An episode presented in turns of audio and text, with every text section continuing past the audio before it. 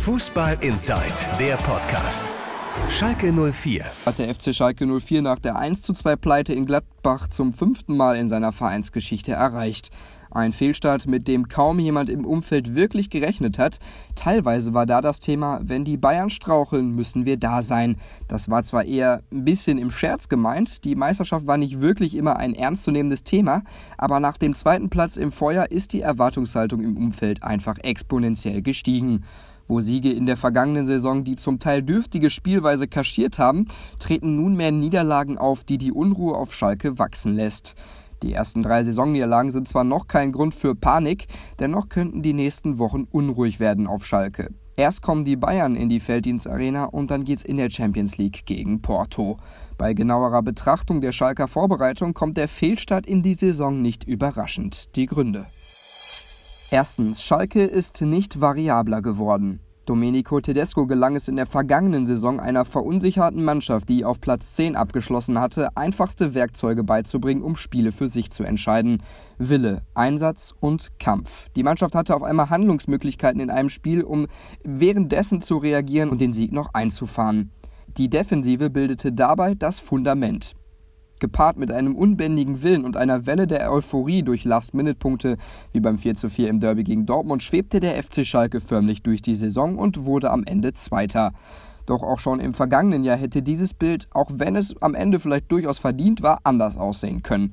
Schalke gewann Spiele teilweise trotz einer eher destruktiven Spielweise glücklich und lediglich über den Kampf. Paradebeispiele das 1-0 in Mainz und das 1-0 in Wolfsburg. Schalke kämpft jetzt nicht weniger, aber in der Sommervorbereitung gelang es Domenico Tedesco nicht auf Basis der Grundtugenden des Fußballs die Mannschaft taktisch und spielerisch weiterzuentwickeln. Die Offensive lahmt, es fehlt an Kreativität und Ideen. Top-Torjäger der vergangenen Saison Guido Burgsteller steckt in einer Krise. Alternativen bisher Mangelware. Marc Uth ist noch nicht richtig angekommen, Cedric Teuchert ist auch noch nicht auf Höhe und Steven Skripski hat sich verletzt. Wo sich im vergangenen Jahr alles zum Guten gewendet hat, scheint Schalke jetzt das Glück ein wenig verlassen zu haben. Zweitens, die Defensive bröckelt. Dass die Offensive die Achillesferse der Schalker war und ist, offenkundig bekannt. Dass jetzt aber auch die Defensive um den Spieler der vergangenen Saison Naldo und Neuverpflichtung Salif Sané nie dagewesene Schwächen zeigt, ist ein Produkt aus schwindendem Selbstvertrauen, der gestiegenen Erwartungshaltung im Umfeld und dem Aspekt, dass Naldo und Sané erst zum vierten Mal gegen Gladbach zusammengespielt haben. Die Automatismen fehlen. In der ersten Halbzeit gegen Gladbach war das defensive Pressingverhalten derart eklatant schwach, dass sich die Borussia Torchance um Torchance erspielen konnte und oftmals auch zu gefährlichen Freistoßchancen kam, da das einzige Mittel ein Foulspiel war.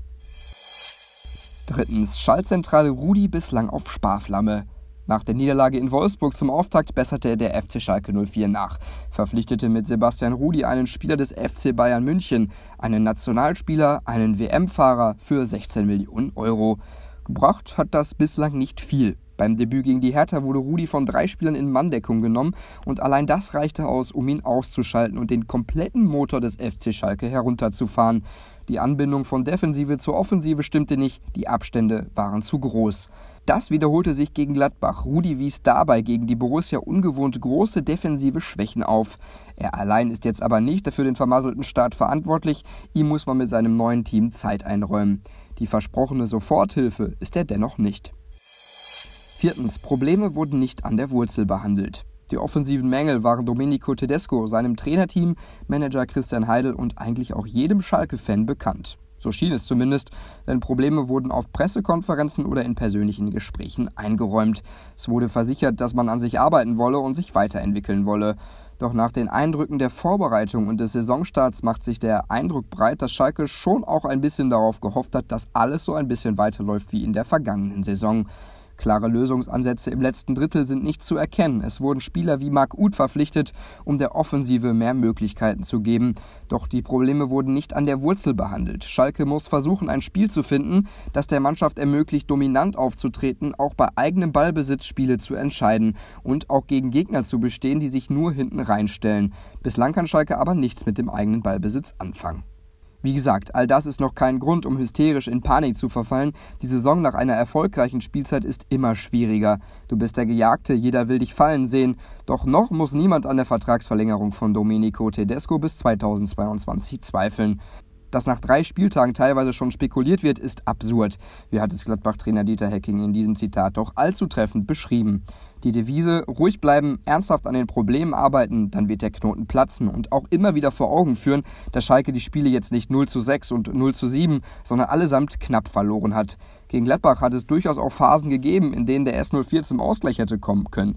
Gerade nach dem 0 zu 1 zum Ende des ersten Durchgangs wurde Schalke stärker und auch in der zweiten Hälfte war Schalke verbessert, erzielte durch Breel Embolo sogar den Anschlusstreffer.